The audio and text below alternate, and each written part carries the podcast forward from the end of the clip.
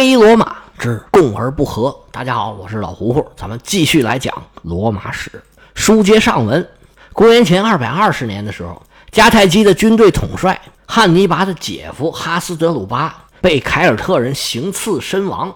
接任的汉尼拔想马上就去进攻罗马，奈何迦太基政府他不敢跟罗马宣战，政府没有宣战，汉尼拔也没有这个权限，他只能一边备战。一边骚扰罗马的盟国萨贡图姆，而罗马也不想马上跟迦太基宣战。虽然萨贡图姆一直找罗马求援，但是罗马呀置之不理。这一年就这么过去了。翻过年来到公元前二百一十九年，汉尼拔感觉啊不能再拖了，于是就派大兵围攻萨贡图姆。他围了八个月，虽然萨贡图姆是一再求援，但是罗马一直没有反应。直到汉尼拔把城攻破，在萨贡图姆是。大肆的烧杀抢掠，把大批的战利品运回了迦太基。这个时候，罗马人才出来说话，要对汉尼拔进行问责。其实到这个时候，双方都不怎么想开战，但是形势已经逼到这儿了，没办法，双方宣战。第二次布匿战争开始了，围攻萨贡图姆进行了八个月。等打下来的时候，已经差不多是冬天了。这边仗一打完，也没等罗马人谈判呐，什么宣战呐。汉尼拔就拉着自己的队伍到卡塔赫纳去休整了。对军队来说是休整，汉尼拔可是忙得不亦乐乎。他首先是对军队做了重新的调配，安排好迦太基势力范围里头各地的防卫，剩下的工作就是准备远征。汉尼拔早已经打定主意，我不管你罗马宣战不宣战，反正这次远征啊是老太太跳广场舞，到点儿就得走。汉尼拔经过了这么一个冬天。是准备停当。第二年一开春，汉尼拔在卡塔赫纳集结大军，准备出发。汉尼拔手下的军队有九万步兵、一万两千骑兵，还有三十七头大象。汉尼拔召集全军做了一番演讲，一声令下，这趟艰难的远征就开始了。这个时候啊，是公元前二百一十八年的春天。说是春天呢。集结十万大军也没有那么快，出发的时候也已经是五月份了。汉尼拔的这次远征在历史上是赫赫有名，这么多年以来一直是被人津津乐道。汉尼拔战略之父的这个名头，很大程度就来源于他这个出其不意的远征。后世拿破仑翻越阿尔卑斯山偷袭意大利，也可以说是对汉尼拔的一种模仿。而这次远征之所以这么出名，除了汉尼拔的战略眼光之外，还有一个原因就是这个远征啊非常的艰难。这一路上有四道天然屏障，是哪四道呢？您先别着急，这个咱们先放一放。随着汉尼拔的进程，咱们一点一点的讲。有人就说了，说西班牙跟意大利就隔着一条蒂勒尼安海，从水路过去不是很近吗？汉尼拔为什么要绕个大远，还要翻越阿尔卑斯山呢？他们不能坐船去进攻意大利吗？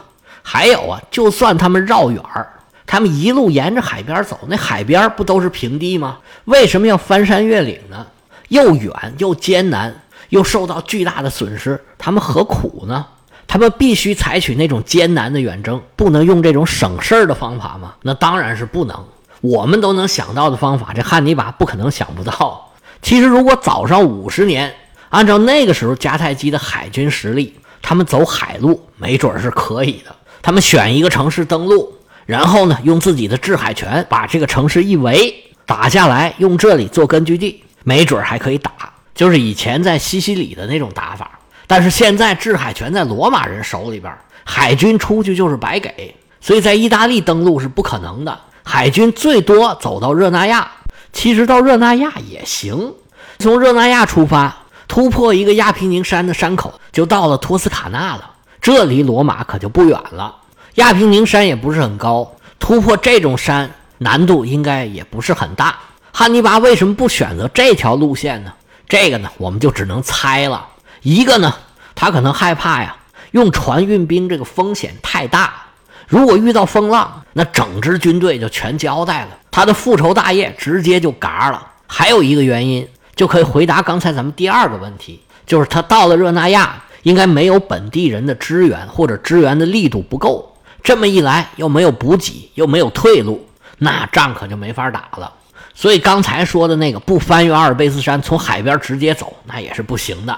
汉尼拔之所以选择翻越阿尔卑斯山，是因为他在意大利啊是有目的地的，是因为他跟波伊人和因苏布雷人都已经商量好了，他们约定的地点呢是现在的都灵附近。只要一到地方，他就又可以补给物资，又可以补充兵员，相当于是在本土作战，最起码是在边境作战。那这仗打起来就没有那么难受了。要是理解了这件事儿，前面两个问题他就有答案了。翻越阿尔卑斯山的这个行为也就变得合理很多了。不过我看过一本书呢，还有另外一种说法。他说呀，汉尼拔是想用这个远征锻炼自己的队伍，把那些适应不了艰苦生活、没有能力翻越雪山的人啊，全都给淘汰掉。我刚一看呢，还觉得哎呀有道理啊。但是细琢磨呀。这想法也太过刻意了。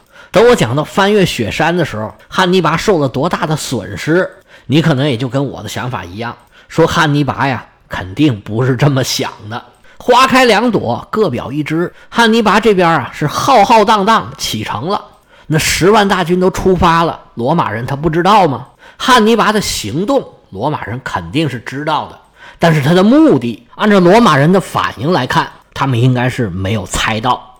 其实，在罗马人的规划里，应该是有出兵灭亡迦太基这个事儿的。但是今天清剿海盗了，明天又去打高卢人了。罗马人一直啊是东一榔头西一棒子，忙于应付日常的事务。如果第一次布匿战争结束之后，双方都信守合约，那迦太基对罗马可能也没有这么大的敌意。但是实际上呢，在罗马占领撒丁岛之后，合约就已经被破坏了。只是迦太基当时因为力量太弱，他不敢跟罗马打仗，就一直忍气吞声。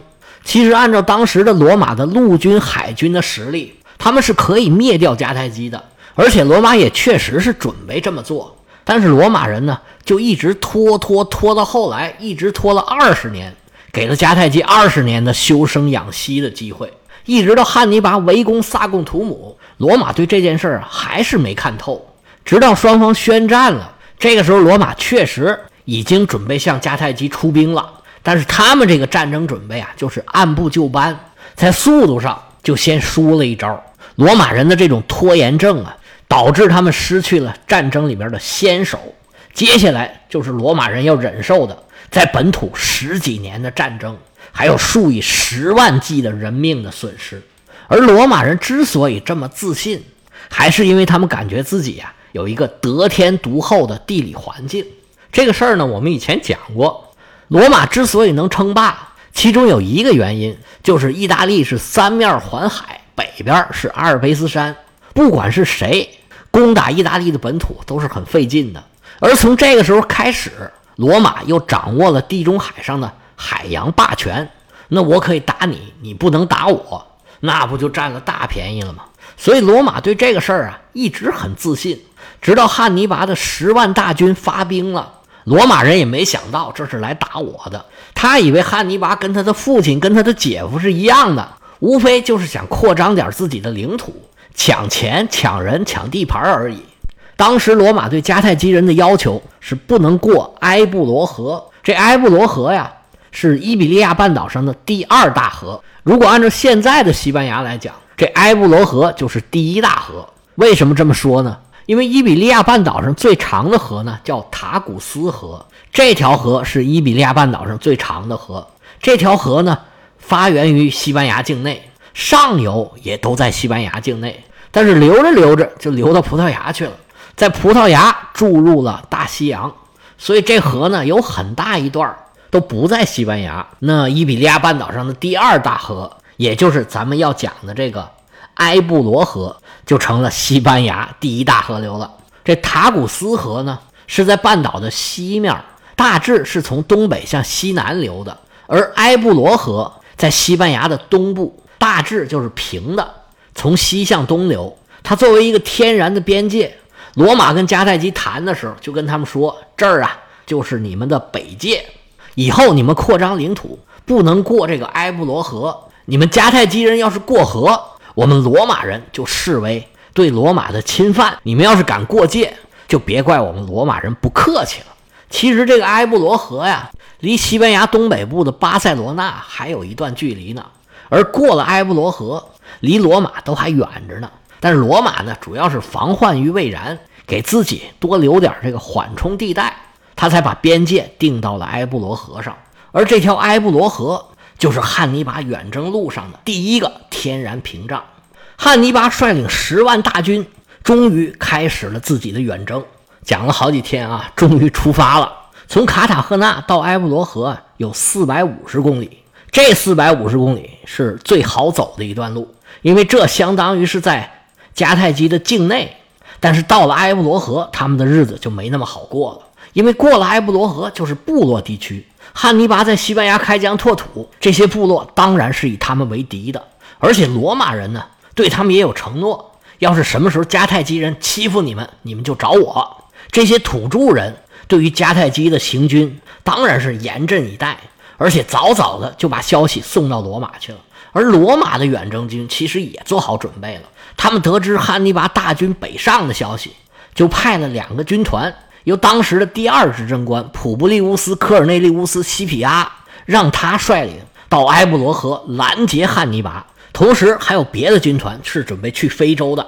去非洲这军团呢磨磨蹭蹭没出发，而西皮阿这个军团呢刚想出发，正赶上波河流域发生暴动，他就把手下的军团派出去平定暴动去了。那手上没兵怎么办呢？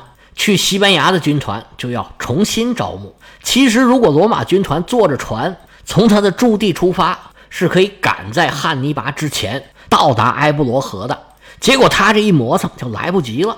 等他反应过味儿来，汉尼拔已经突破了埃布罗河。从埃布罗河到第二道屏障比利牛斯山还有这么一百多二百公里，这段路可就没那么好走了。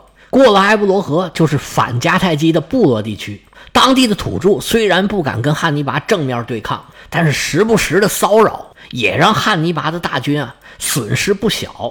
但是汉尼拔要赶时间呢，对各个部落进行强攻，用了差不多一个月的时间，把埃布罗河和比利牛斯山之间的这块地方基本上就给征服了。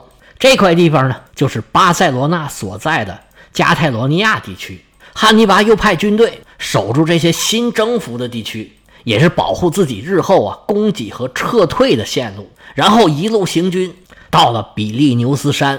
汉尼拔一盘点队伍，心疼的直嘬牙花子，大概损失了四分之一。原来十万大军，现在只剩下不到八万人了。而且这段时间呢，除了行军就是打仗。汉尼拔为了赶进度，还拼命的催。这一路上餐风露宿，这日子可不怎么好过。汉尼拔为什么这么着急呀？因为这个远征啊，它有一个时间窗口。大军要是想翻越阿尔卑斯山，就得赶到九月份之前。一到九月份，气温下降，大雪封山，任你是大罗金仙，这阿尔卑斯山呢，你也是爬不过去了。他们四月底五月初出来，总共留给他们的时间也就是四个月。过了埃布罗河，跟当地土著又纠缠了一个多月。这个中间呢，打仗打的也勤点儿，赶路赶的也紧点儿。主帅又跟在屁股后头一劲儿的催，那日子可就不太好过了。而且一到比利牛斯山，对这些西班牙的本地人来说，那就有象征意义了。因为翻过山去，就算出国了。那有些人，尤其是在西班牙招募的一些雇佣军，这情绪就上来了。于是啊，就有一支队伍，大概有三千名西班牙的雇佣军，就跟汉尼拔提出来说：“我不去了，这日子也太苦了。”大帅，要不你放我们回去吧？这一下可炸了，这消息瞬间就在军队里边传开了，马上就开始人心浮动，士兵在底下叽叽喳叽叽喳，说什么的都有。而汉尼拔的反应啊，是出人意料，他不但对这三千人没有阻拦，而且还把其他七千名已经躁动不安、嚷着呢要走的士兵啊，全都给放走了。而且实际上离开队伍的人，可能比这个数还要多。这么一折腾，汉尼拔手下剩下了一支由五万步兵和九千骑兵组成的更加精干的队伍。比利牛斯山不算险峻，也没有什么敌人。汉尼拔率领队伍轻松地翻越了，翻过山来就是现在的法国境内。这段路还是比较好走的，因为当地的高卢人跟汉尼拔他们也没有什么利害冲突。之前汉尼拔就派人打通了关系。有些不太好说话的就给点钱，实在不行就得进行武力威胁。他们也知道汉尼拔就是过个路，也没必要跟他死拼。夏天的法国南部风景又好，气候又好，当地农业挺发达，物产也挺丰富，所以这段路啊有吃有喝，走的也是比较愉快。而这个时候，罗马的第二执政官西皮亚才带着自己新招募的军团出发，准备去西班牙拦截汉尼拔。他们出发的时候，应该还没有想到汉尼拔准备翻越阿尔卑斯山呢。罗马人的船沿着海岸一路走，到了马西利亚，也就是现在的马赛的时候，已经是六月底了。从马西利亚上岸一打听，汉尼拔不仅渡过了埃布罗河，而且已经翻越了比利牛斯山。一听这个消息啊，西皮亚吓得是捏呆呆的发愣啊！他这时候啊，终于明白了，自己以前的预料都是错的，我太小看汉尼拔了。他的目标根本就不是渡过埃布罗河呀，他是要去意大利去攻打罗马呀。那我还去什么西班牙呀？我得在路上拦着你。当时西皮亚手下有两万两千步兵和两千匹战马，用这支军队拖住汉尼拔是绰绰有余。那我去哪儿拦着你呢？我也别去哪儿了。离马赛不远就有一条大河，这条河呀，我们老百姓经常管它叫罗纳河，是法国南部从北向南流的一条大河。尤其是因为法国还有一条河叫塞纳河，这个大家都知道。塞纳河是法国北部的一条河，大致呢是由东往西流，因为经过巴黎嘛，所以就特别有名。而这个罗纳河呢，在法国的南部。可能受了塞纳河的影响，很多人就管它叫罗纳河。其实这条河的翻译啊，如果读正字儿，应该读罗讷河。木讷的那个讷，言字旁一个内。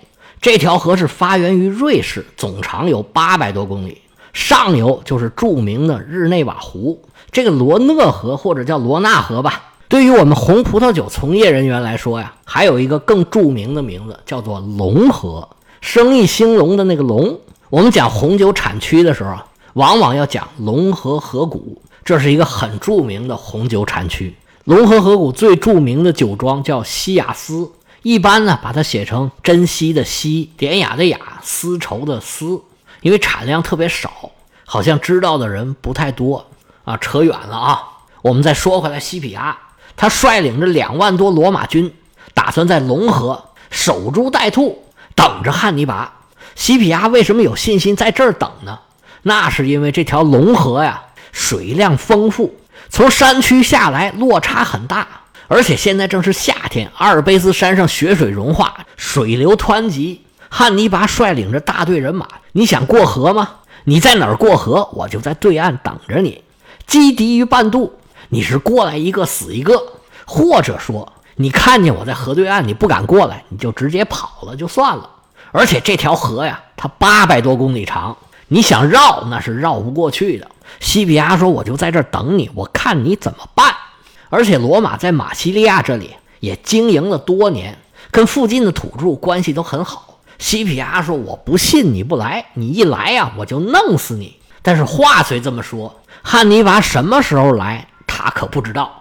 而且汉尼拔顺着南法的海岸走着走着就没了。罗马人和当地的土著根本不知道汉尼拔走的哪条路，现在到底在什么地方？几万大军就好像人间蒸发了一样。罗马军队六月底就已经到了马西利亚，西皮亚四处派人打听汉尼拔的动向，结果是音信全无。他也没办法，只好在这等。